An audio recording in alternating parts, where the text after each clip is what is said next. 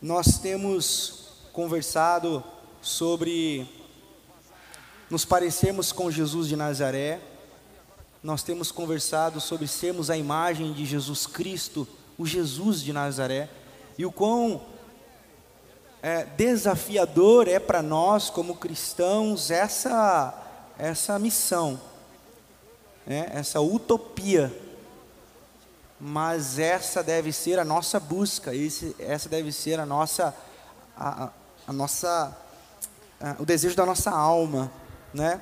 E tenho dito sempre que é, algumas frases nesse nesse tempo que tenho falado sobre isso que me marcam profundamente e tenho sem medo é, vontade sempre de repeti-las. Nietzsche diz uma frase muito interessante: Se mais remidos se parecessem com os remidos, mais fácil me seria crer no remidor. Mahatma Gandhi vai dizer: Eu aceito o vosso Cristo, mas rejeito o vosso cristianismo. Ou seja, nós temos nos tornado aquilo que não somos projeto de Deus para ser e achamos que temos nos tornado a imagem de Jesus, quando na realidade nós perdemos a imago Dei, estamos perdidos, estamos longe. E dentro desse caminho de encontrarmos a imagem de Jesus de Nazaré em nós, em fora de nós, e juntos buscarmos sermos uma comunidade que se fortalece na imagem de Jesus de Nazaré e se auxilia mutuamente nessa busca por essa imagem, nós precisamos conversar algumas coisas. Por isso quero partilhar uma palavra que veio ao meu coração essa semana. Eu espero que edifique a sua caminhada rumo à aparência de Jesus. O tema de hoje, para nossa conversa aqui essa noite, é o paradigma da salvação. Um dos meus passatempos prediletos é ficar pensando qual tipo de paradigma que eu posso quebrar, o que, que eu posso fazer para gerar um tumultozinho, é, para não fazer as coisas como sempre foram feitas. Mas não simplesmente quebrar paradigmas por quebrar paradigmas para ser o diferentão, ou para ser o bobo da corte, que fica só dizendo que não concorda com nada, mas aquilo que eu posso fazer e que me torna a imagem de Jesus de Nazaré, que muitas vezes a religião, a minha tradição religiosa, a minha formação familiar me moldaram a vida inteira e eu não preciso fazer porque isso não tem nada a ver com Jesus de Nazaré. E uma das coisas que me mudou nessa caminhada de querer parecer com Jesus de Nazaré é esse tal negócio de salvação. Influenciado por uma teologia latino-americana, esse paradigma foi quebrado na minha perspectiva de fé por quê? Porque desde quando eu me converti ao Senhor Jesus, é, eu sempre fui ensinado que eu precisava aceitar a Jesus para eu não ir para o inferno e ir para o céu. Então, desde daí, a minha perspectiva de fé se, se formou e se fundamentou. Eu não quero ir para o inferno, e eu quero ir para o céu. E eu almejo o céu, e eu desejo o céu. E tudo que eu faço é pensando no céu. Tanto que isso me levou a pensar e a entender que a vida aqui não serve para nada. E na realidade eu fico até torcendo para Jesus, volta logo para acabar com esse negócio todo aqui. Porque o meu negócio mesmo é o céu. O meu negócio mesmo é para depois da morte. E eu fui ensinado assim, você provavelmente foi ensinado assim, que a salvação é para depois da morte. E eu, nessa noite eu quero dizer para você que esse paradigma precisa ser quebrado, porque a salvação é para o agora. Nós somos salvos agora, para uma transformação e para um gozo da plenitude de Jesus agora. E esse é o grande sentido da vida, vivermos como salvos. Mas eu fui ensinado que eu deveria pensar na salvação para depois da morte. Para depois da morte. Esse negócio é tão interessante que alguns judeus, é, não acreditavam em vida após a morte. Para eles a vida acabava aqui. É por isso que você vai ler alguns salmos na sua Bíblia, Senhor, ensina-me a te louvar, porque os mortos não te louvam. Porque a perspectiva do salmista era de acabando a vida, acabava tudo. É. Uma seita religiosa se fundamentou nesse pensamento, e que você vai encontrar no seu Novo Testamento, aí na sua Bíblia, os saduceus. Os saduceus não acreditavam em vida após a morte. Para eles, esse negócio de, para eles, esse negócio de ressurreição era muito complicado. Mas aí vem a reforma protestante e, e, e, vem a teologia americana, a teologia europeia, que pouco se importavam com a vida aqui, e influenciados por um triunfalismo evangélico, ó, aceita Jesus aí para você não ir para o inferno. Aí nós vivemos a vida inteira com medo do inferno, pensando na morte e pensando na vida após a morte. Isso é tão verdade que se você pegar as igrejas que mais crescem no Brasil, são as igrejas que colocam medo da morte. Por quê? Porque nós somos ensinados a pensar num céu para depois da morte. Se nós falarmos num céu aqui agora, as pessoas não querem. Porque falar em céu aqui agora implica parecer com Jesus de Nazaré. É difícil. Representa morte, representa cruz, representa renúncia. Falarmos do céu aqui agora não dá ibope. É mais fácil nós estarmos para falar, pessoal, cuidado, cuidado, aceita Jesus aí, já confessou, não confessou? Confessem, porque se não confessar, do que nós falarmos assim, o que você precisa? O que você necessita? O que eu posso lhe servir? O que eu posso fazer por você? Porque colocar a minha vida à disposição é muito mais difícil do que eu simplesmente dizer, aceita Jesus aí. A gente chama isso de uma mensagem proclamadora. Nós somos ensinados a proclamar o céu. A teologia latino-americana que influenciou e que me fez quebrar esse paradigma me indica, sinalize o céu. A teologia que eu, você e a igreja brasileira é influenciada, ela diz assim: proclame o céu, fale do céu, anuncie Jesus. E essa teologia do chão da vida, ela diz assim: seja feita a tua vontade aqui na terra, como é no céu. Seja feita a tua vontade aqui na terra, como é aí no céu. Reconhecem essas palavras ou não?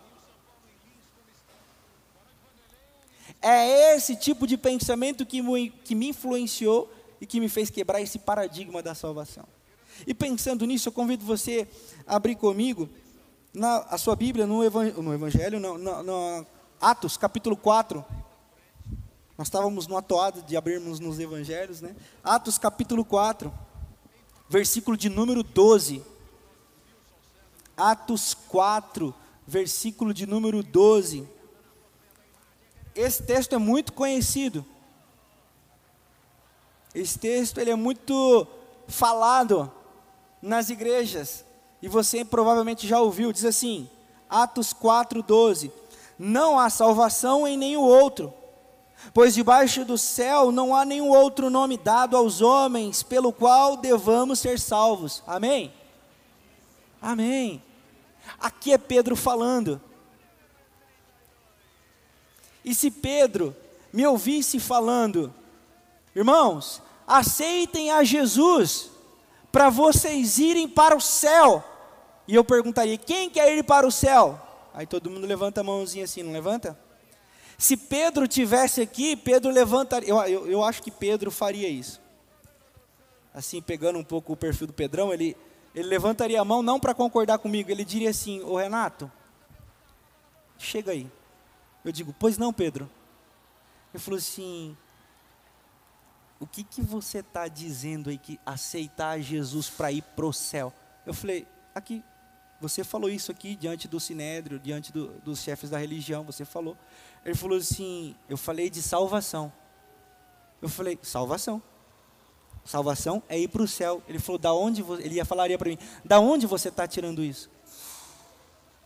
Eu falei assim, da, eu ia falar, daqui, da Bíblia, você falou. Ele falou assim, não é isso que eu quis dizer, não. Você leu o capítulo 3, Renato? Eu digo, li sim, Senhor Pedro. Ele falou, então lê de novo, porque não leu direito. Aí nós abrimos lá no capítulo 3. Aí nós vamos ver. Pedro curando um mendigo aleijado na porta do templo. Não está aí? Pedro e João vão para o templo e a Bíblia diz que eles foram orar. E entrando Pedro e João no templo, haviam ali vários mendigos, coxos, doentes, que eram colocados propositalmente para pedir esmolas.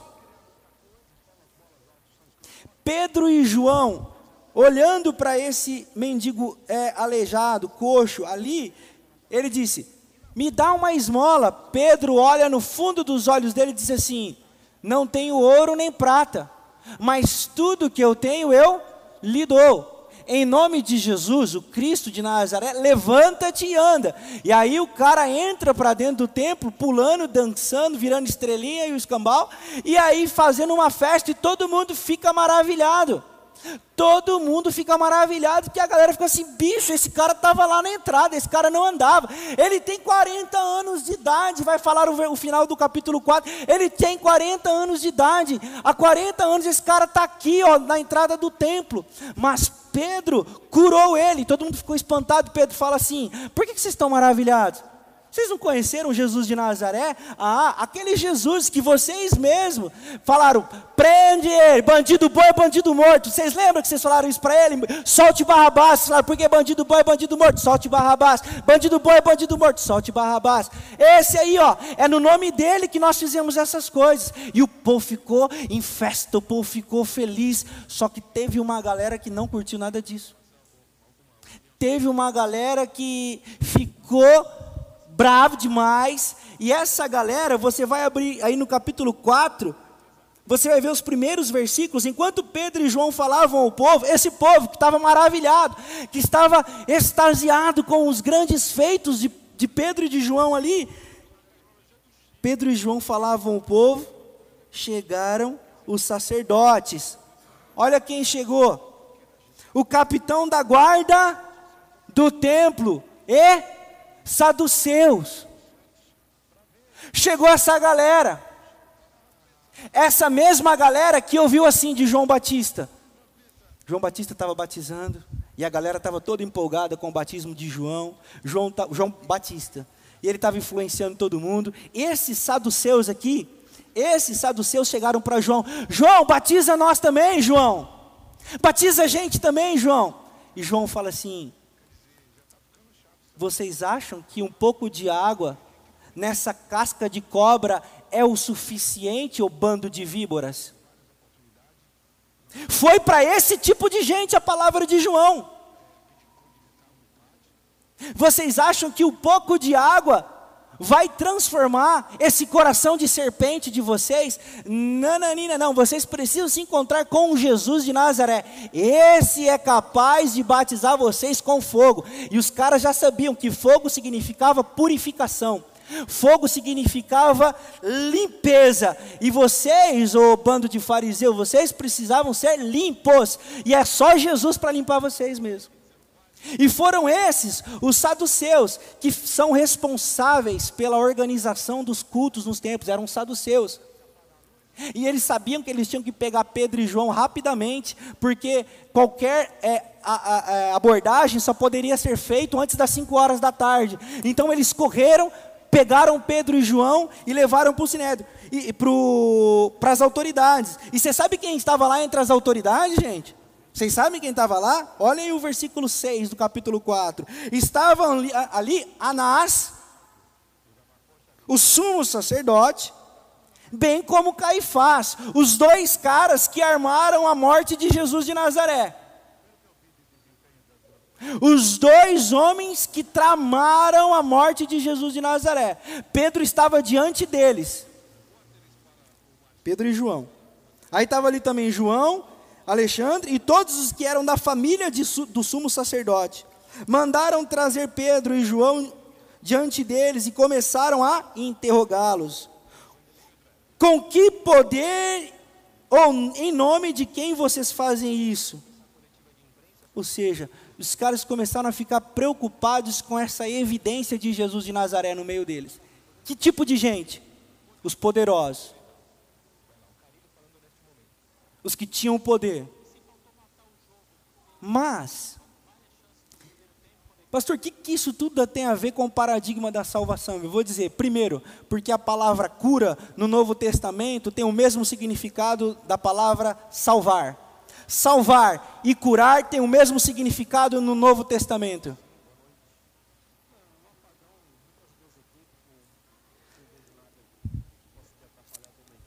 Quando João e Pedro chegam diante daquele mendigo que estava aleijado e dizem assim para eles: Eu não tenho ouro nem prata, em nome de Jesus levanta-te e anda.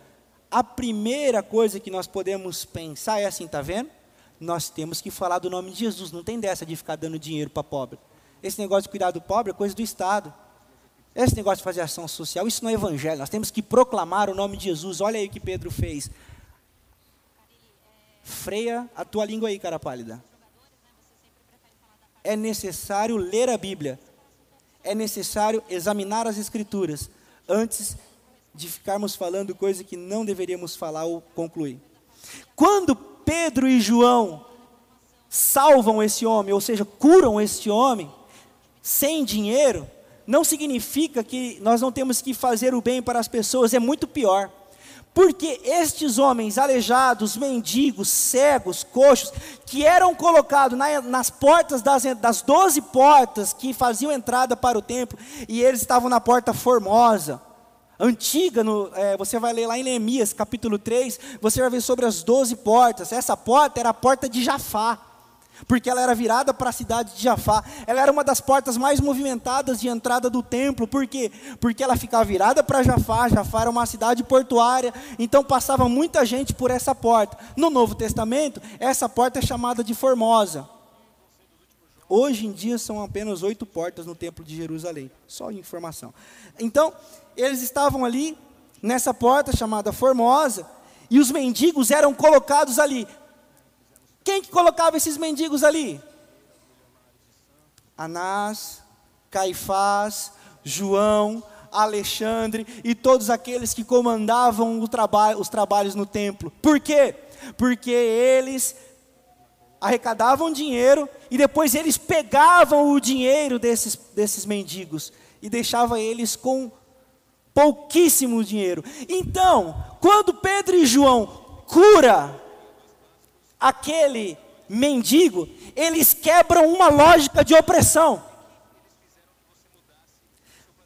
O que, é paradigma de salvação? Vamos salvar para depois da morte. Aqui no Evangelho nós aprendemos que salvação é quebrarmos toda forma de opressão em que pessoas são colocadas como instrumento de enriquecimento. Salvação não é para depois da morte. O que Pedro e João fizeram aqui foi de uma grandiosidade e de uma coragem. Porque o povo ficou maravilhado, o povo ficou, oh, nós não vamos mais precisar depender desses caras, os caras estão curando. E aí quem chamou eles? Anás, Caifás, João e Alexandre. Ou oh, vocês, vocês estão quebrar nosso esquema. E os caras falam assim: esse é o poder do nome de Jesus. Ele liberta as pessoas de toda e qualquer forma de opressão. A salvação chegou. A salvação não é para depois da morte. Pedro não fala, olha, eu vou orar, eu tô, estou tô chegando aqui para orar, viu, o, senhor mendigo? E olha, eu prometo, nós vamos orar em nome de Jesus. Olha, Pedro entra na vida dele e Pedro diz: liberte-se desse estado que você se encontra. Por quê? Porque todos aqueles que eram é, cegos, coxos, leprosos, é, paralíticos, eles eram vistos como oprimidos e julgados por Deus. Então, quando Pedro cura, ele cura em nome de Jesus, ele salva, porque é em nome de Jesus. Então ele está dizendo assim: não há peso sobre ti, não há nada que te julgue, não há nada que te culpe, você é livre, a salvação chegou para você. O paradigma da salvação que nós precisamos quebrar é de olharmos a dor das pessoas, é de olharmos a opressão na vida das pessoas e dizermos assim: não, nós vamos orar, nós vamos orar porque toda dor é por enquanto.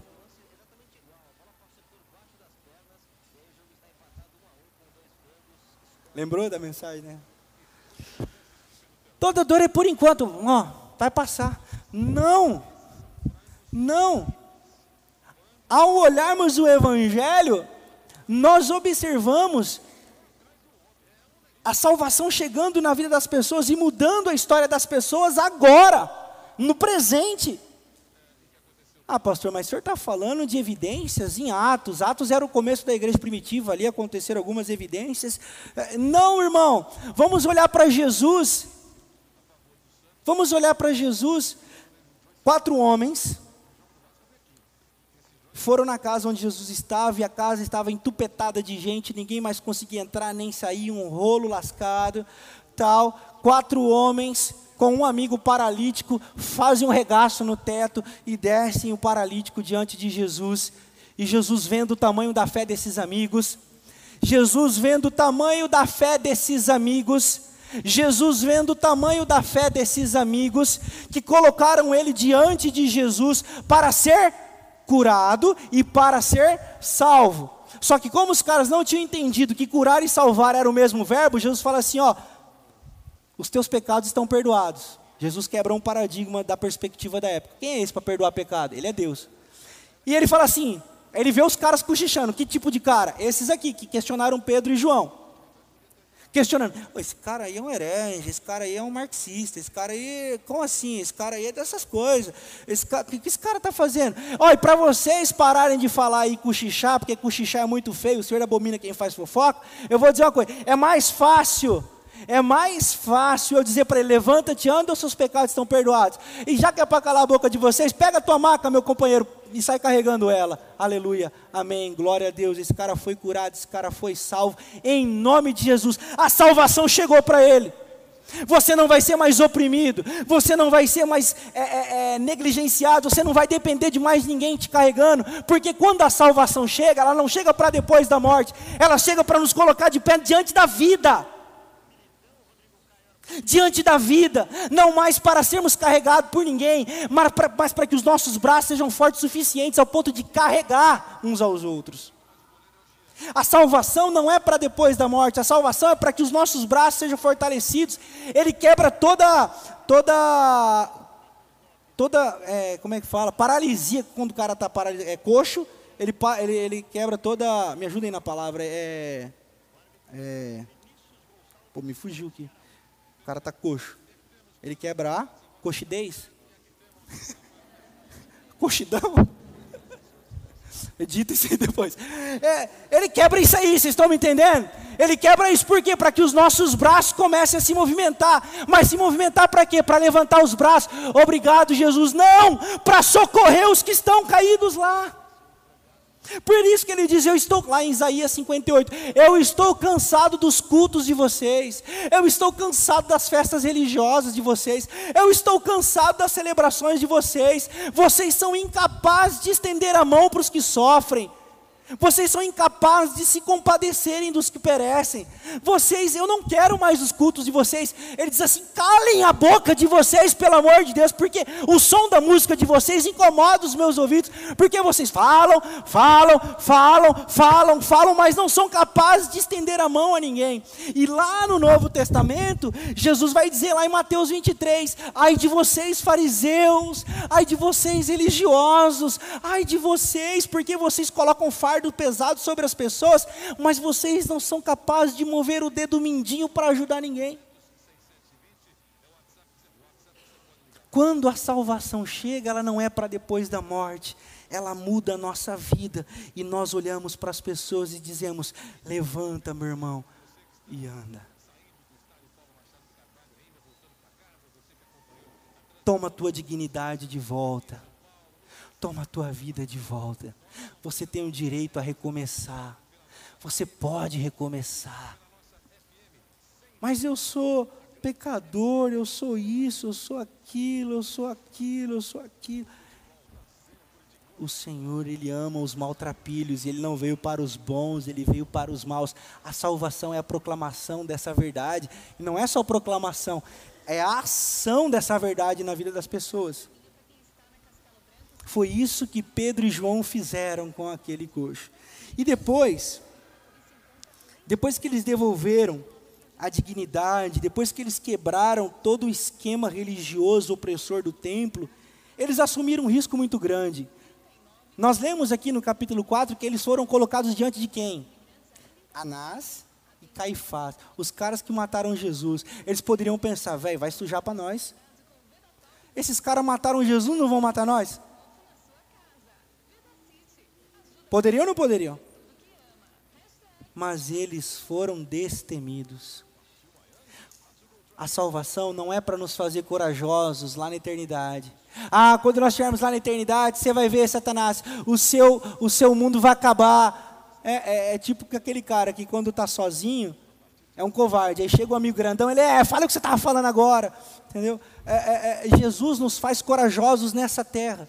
Jesus, quando a salvação chega na nossa vida, Ele nos faz, ele nos faz é, é, destemidos contra toda forma de injustiça, de opressão, de, de preconceito, e nós não temos medo de cara feia. Isso é a salvação na nossa vida. Essa, esse é o processo de salvação, o paradigma, o paradigma da salvação que a religião impõe, que eu aprendi, provavelmente você aprendeu e que foi quebrado na minha vida e quero te convidar a quebrar essa noite, é que a salvação nos torna contempladores de um processo que vai acontecer depois que tudo for, for, for finalizado. A salvação traz-nos para uma coragem na vida agora. Irmãos, nós não vamos mudar o mundo, o mundo não vai ser mudado, mas eu lembro sempre de uma historinha. Tinha um menininho pegando estrela a praia estava cheia de estrelas do mar, o menininho estava pegando a estrela do mar jogando para a terra. Milhares de estrelas do mar. O cara chegou para ele e falou assim: Você acha que você vai salvar todas as estrelas do mar?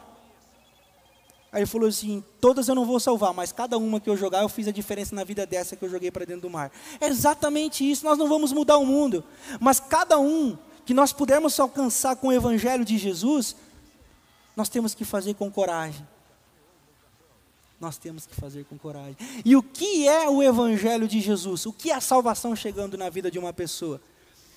O paradigma precisa ser quebrado.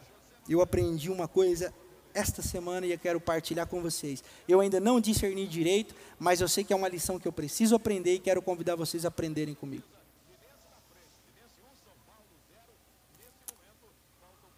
Um amigo meu me procurou, precisando de ajuda. Vocês já devem saber quem é. Dei dinheiro. Foi para São Paulo. Viciado em crack. Ficou um mês no hospital, voltou. Renatinho, é como meus amigos de infância me chamam. Preciso de ajuda. Eu falei assim, já fiz minha ajuda, irmão. Aí, aí você vai orar, né? Aí você ora. Aí o senhor fala assim, o bem que tiver a mão para fazer, faça. E aquele que sabe o bem que deve fazer e não faz, comete pecado. A Bíblia não diz isso? Aí eu, é disso que eu estava falando, Senhor. É, aí eu, pode vir, Marquinhos. Eu não sabia o que eu ia fazer com ele, meu. Era um viciado em crack. E aí mobilizei irmãos, pastores, tal. Consegui para ele o desafio jovem. Fiz um corre, irmãos.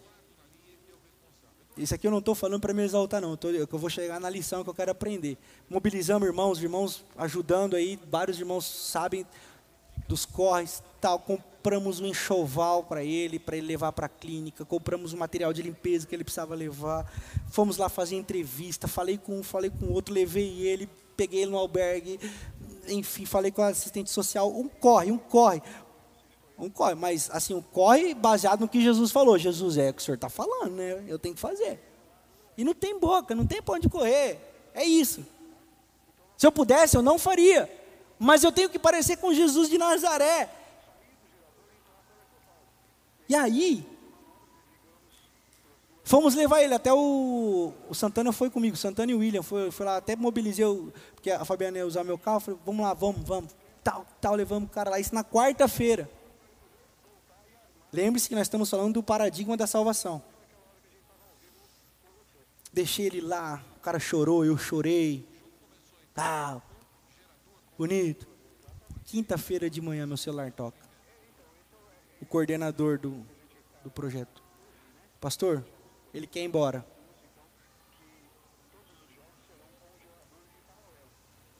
Pá, na mesa. Desgraçado. Como quer ir embora? Quem está me ouvindo falar pela primeira vez, não se escandalize. Desgraçado não é um palavrão, é alguém que caiu da graça. Ligado, desligado. Agraciado, desgraciado. Então, é, eu falei, caramba, rapaz, mobilizei, que que é isso? Esse cara não quer saber do Evangelho e fiquei triste porque o Evangelho não aconteceu, porque dentro da minha perspectiva de salvação, ele não aceitou Jesus, ele não foi para a igreja, ele não dá dízimo, ele não mudou de vida. Eu falei, Senhor, o Evangelho não aconteceu. E fui orar, falei, Senhor, eu estou muito bravo. Eu, o que, que é isso? Esses caras não querem ajuda, que não sei o que lá. E o Espírito Santo falou assim para mim: por que, que o evangelho não aconteceu? Eu falei, porque ele não aceitou o Senhor, ele não mudou de vida, está viciado, mentiu para todo mundo, e que não sei o que lá, não sei o que lá. Ele falou assim: quem diz que isso é salvação? Quem diz para você que isso é evangelho? Eu falei, peraí, que agora você bagunçou meus quatro anos de teologia e minha caminhada de fé. Peraí, senhor, o senhor tem uma mania de fazer essas coisas comigo, que peraí. Como assim? Ele falou assim: o evangelho é quando a árvore dá sombra para o lenhador. Eu falei, elabore mais. É quando o broto morre, é quando a semente morre para que haja o broto. Elabore mais. É quando o autor se põe no próprio livro para morrer de amor, para ali mudar o fim. Eu falei, captei. Captei vossa mensagem, amado mestre. Mas preciso de uma conclusão. E a conclusão foi: o Evangelho não é quando as pessoas me aceitam. O Evangelho não é quando as pessoas mudam de vida. O Evangelho acontece quando aqueles que têm a vida estão dispostos a perder a vida. Você perdeu a sua agenda, você perdeu o seu tempo, você perdeu o dinheiro da igreja, você perdeu um monte de coisa. O Evangelho consiste nessa disposição. Falei, Lê lá em Filipenses capítulo 2, porque Deus, sendo Deus, não teve por orgulho ser igual a Deus, mas se esvaziou de si mesmo, tornando-se a forma de homem, menor do que os anjos. O Evangelho é isso, porque Deus amou o mundo de tal maneira que deu o seu Filho unigênito para que todo aquele que nele crer, o Evangelho acontece em Deus dar a vida e não crermos no que Ele fez. Crermos que ele, no que Ele fez é uma graça que Ele dá a nós. Isso é graça. Agora, o Evangelho acontece quando nós perdemos, quando os resultados não vêm, quando a igreja não enche, quando aqueles que nós fazemos o bem não vêm aqui na nossa igreja. Isso é o Evangelho, é o bem simplesmente pelo bem, pela essência do bem, pela imagem de Jesus de Nazaré, sem objetivos de resultado paradigma de salvação se quebrou na minha vida. Porque eu achava, meu ministério está indo bem, é meu caminho está indo bem. Quando as pessoas mudam de vida, não. O caminho do Evangelho está sendo seguido. E o Evangelho está acontecendo quando eu estou morrendo e quando eu estou perdendo. É por isso que tem muita gente enganada, que ela vem para a igreja querendo ganhar. Vem para a igreja querendo ter acha que a igreja é o lugar de retirar. Não, a comunidade, a igreja, o evangelho é o lugar de perder. É o que acontece lá em Lucas 9, 24. Aquele que não perder a sua vida, não vai encontrar, mas aquele que perder a sua vida, esse a encontrará. Eu entendi isso, você entendeu isso? Eu ainda não discerni, eu só entendi, discernir é outros 500. Mas eu entendi que esse é o caminho que eu tenho que ir. Essa é uma luta lascada diária. Quebrarmos esse paradigma de salvação. Não é perder, não é ganhar, é perder. Se queremos mesmo nos parecer com Jesus de Nazaré, nós temos que estar dispostos a perder. E sabe, irmãos, eu quero confortar o seu coração que perder com Jesus é como diz Estevão Queiroga: aquele que perdeu recebe daquele que venceu e que mudou o fim. Quando nós perdemos, na realidade nós não perdemos, nós estamos ganhando, entendeu? Porque no reino ninguém perde. Mas essa disposição de dar a vida é o que nos coloca nesse caminho. Foi isso que Pedro e João fizeram. Eles colocaram a vida deles em risco, eles estavam dispostos a perder. Para mudar a vida de alguém.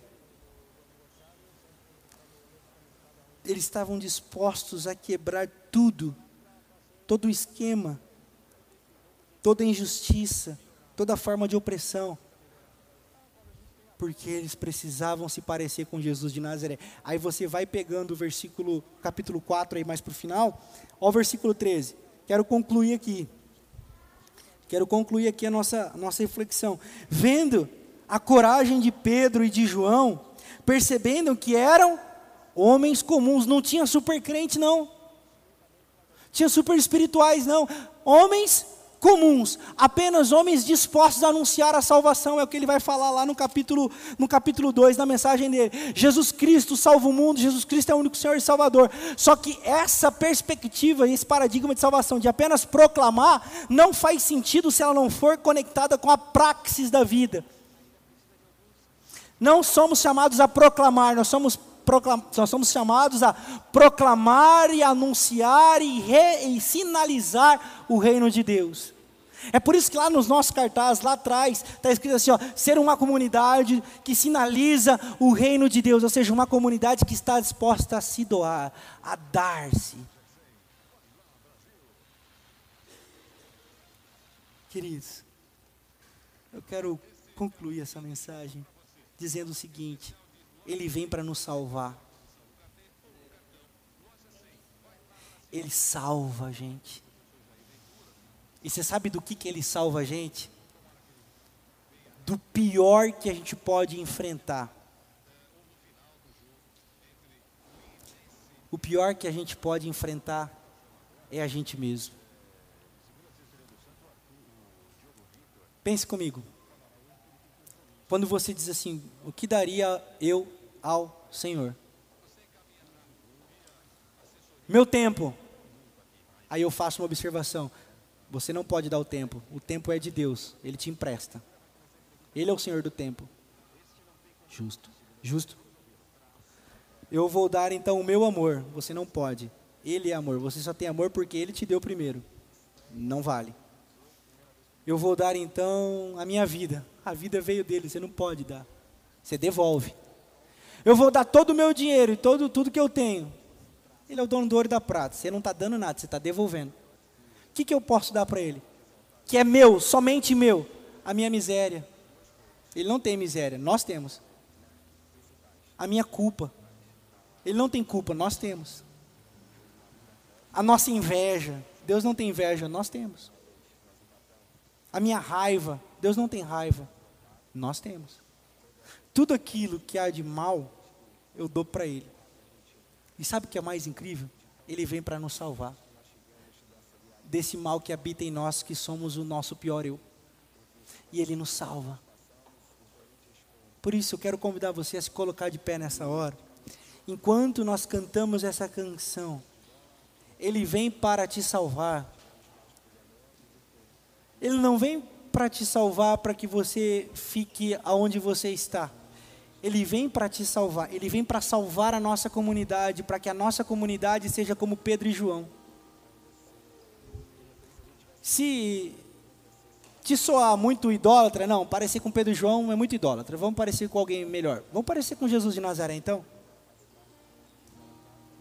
Que está disposto a, a morrer, não por uma religião, não por uma ideologia, mas dispostos a morrer para nós mesmos, para que outros possam viver. É o que fala lá na segunda carta aos Coríntios, no capítulo 4.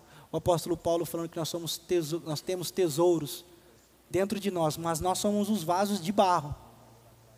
E no final ele vai dizer assim: porque em nós atua a morte, para que em vocês atue a vida que Ele nos salve de nós mesmos, que Ele traga a salvação para as nossas vidas. E que nós possamos pôr em prática essa salvação, que não é para depois da morte. Lembrem-se sempre da oração de Jesus. Senhor, que seja feita a tua vontade aqui na terra, como é no céu. O Senhor me salvou. E eu vou anunciar essa salvação pelos quatro cantos. É no meu trabalho, na minha família, na minha faculdade, no meu curso, na minha escola, no meu meio de relacionamento com os meus amigos, todos os dias. Meus irmãos, eu oro por cada um de nós aqui essa noite. Para que encontremos salvação. Para que sejamos realmente salvos. Porque Ele vem para nos salvar. Amém.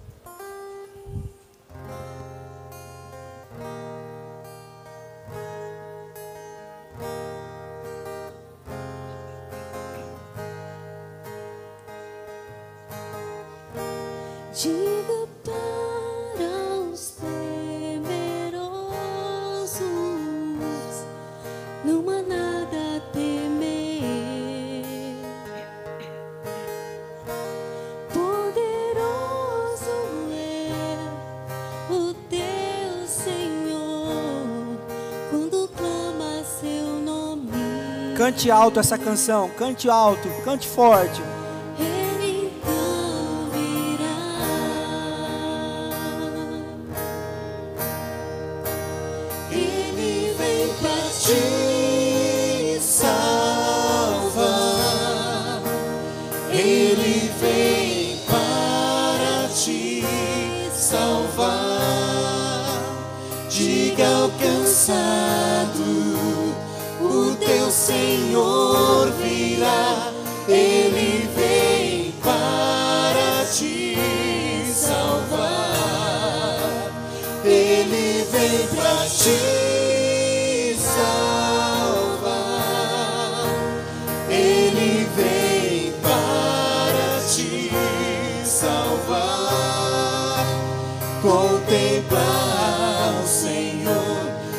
Te levantarás. Ele vem para te salvar.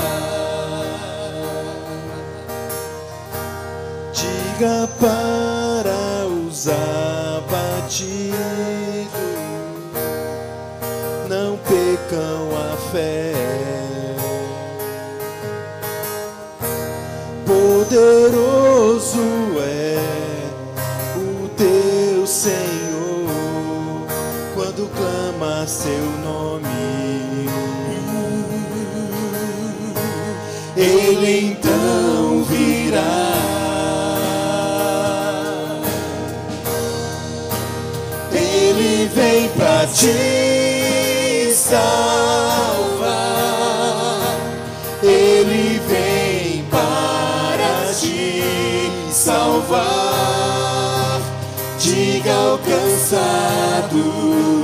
o teu Senhor virá. Ele vem para te salvar. Ele vem para te salvar. Ele vem para te salvar. Contemplar o Senhor e te levantarás. Ele vem para te salvar. Ele é o teu refúgio em meio às lutas. Um escudo na tempestade. uma torre na tristeza, fortaleza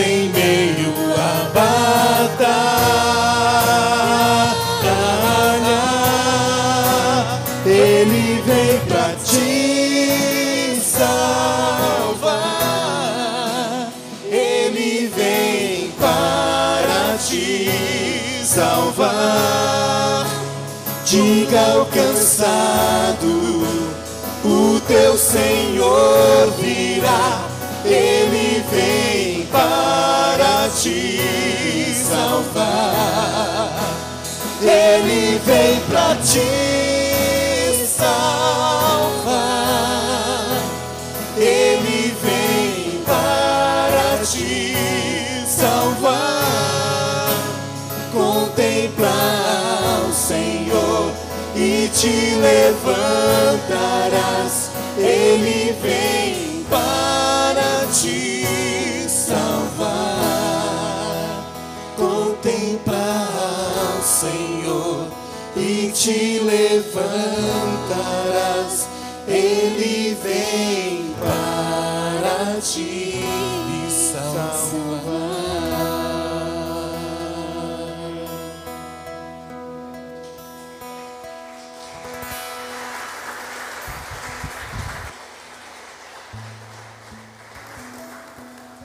nessa hora, eu quero convidar você a orar comigo.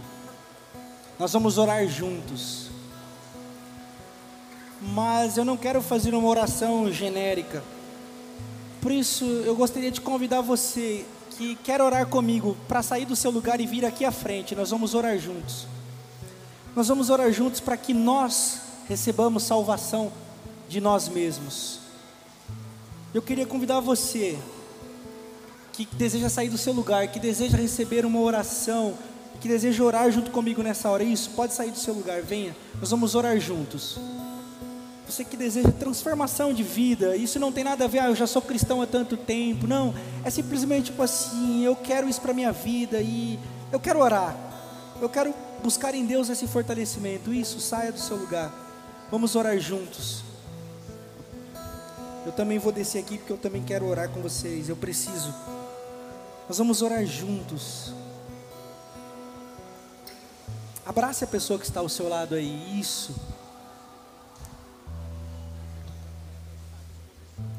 Abrace a pessoa que está ao seu lado. Isso. Nós vamos orar. Sabe, meu irmão, eu não sei como é que está a sua vida. Eu não sei como é que tem sido a sua caminhada. Se você já é de tempo evangélico, se você é católico, eu, eu não estou preocupado com isso, mas quem sabe você se encontra numa sequidão espiritual, você não consegue mais conversar com Jesus, você tem se sentido sozinho, sozinha, você está precisando ser abraçado pelo Senhor Jesus. Eu quero orar com você. Eu quero dizer para você, em nome de Jesus, que Ele não se esquece de você. Assim como essa canção que nós cantamos, Ele manda te dizer: diga para os abatidos, para os temerosos, não há nada a temer, poderoso é o Senhor que batalha por nós. Você não está sozinho, você não está sozinha e Ele quer usar a sua vida. Senhor, nós estamos todos aqui na frente, simplesmente como um sinal de que nós queremos mais do Senhor sobre nós. Nós não nos conformamos com a vida que temos levado, temos sido egoístas, temos sido mesquinhos, temos brigado por coisas tão bobas e esquecemos de lutar pelas coisas do teu reino. Fala com cada um de nós, Senhor, ministrando graça, amor, fortalecimento para que a gente possa lutar as batalhas do dia a dia, levando a esperança, levando a paz, levando o amor, levando o socorro, levando o auxílio e que muitas vezes nós vamos estar precisando, mas nós cremos que o Senhor fará isso por nós, colocando irmãos, falando ao nosso coração, mas nós queremos ir, por isso, toca nas nossas vidas nessa hora, Senhor. de maneira sobrenatural, move-nos do lugar que estamos, transforma os nossos corações. Nós confessamos o Senhor como nosso Deus, o nosso Pai, o nosso Senhor e nós queremos as nossas vidas parecidas com a tua, Jesus. Molda-nos conforme a tua palavra. Essa é a nossa oração. Em nome de Jesus. Amém. Amém. Dê um abraço bem forte quem está do seu lado. Diga, irmão, fica firme. Fica firme. Feridas são curadas quando nós abraçamos. Amém. Amém. Amém.